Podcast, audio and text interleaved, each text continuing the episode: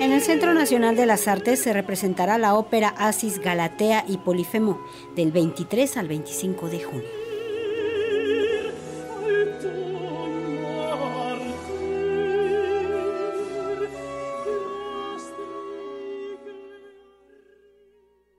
Hace 300 años, George Friedrich Händel escribió la ópera barroca Asis, Galatea y Polifemo, que narra una historia de amor que toca aspectos no resueltos como es el abuso de los poderosos y la opresión hacia las mujeres, que hace vigente el planteamiento de un mito antiguo que cuenta el amor entre una ninfa marina Galatea con un pastor Asis y la furia de un cíclope ante ello. Lo responde Juliana Van Scoit encargada de la puesta en escena. Es una ópera que, por la forma en que está escrita y por el tipo de libreto que tiene, nos permite abordarla de una forma muy poética y nos permite también hablar de todas las relaciones humanas, el abuso de los poderosos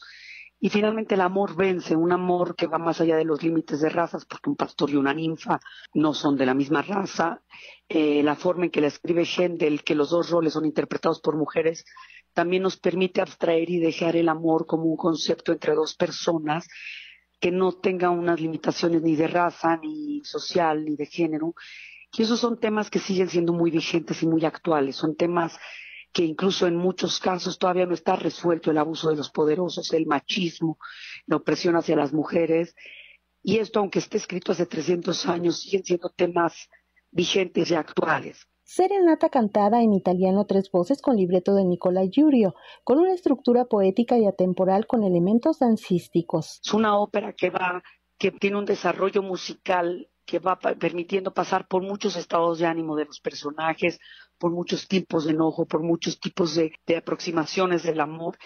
Y el trabajo que se está haciendo coreográfico, no es bailarines por un lado y cantantes por el otro. Hay momentos donde los bailarines hacen coreografía, pero hay muchos momentos donde los cantantes y los bailarines se integran como si fueran un solo elemento, un, solo personaje. Y entonces se ha creado una especie de laboratorio, como lo hemos trabajado con Claudia Lavista, donde el movimiento es muy orgánico, con los elementos, pero con los personajes y que crea una dinámica que realmente la consideramos que es una dinámica muy interesante y pocas veces vista, porque no es una coreografía y los cantantes por un lado, sino es,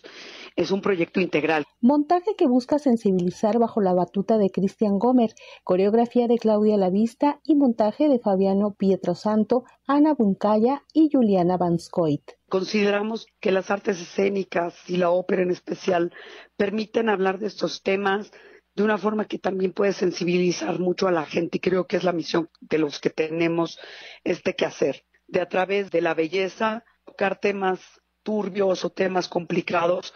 que pueden también sensibilizar a la gente a ver para poder lograr una evolución en sentido humano propia. Será representada del 23 al 25 de junio en el Teatro de las Artes del Centro Nacional de las Artes para Radio Educación Alejandra Leal Miranda.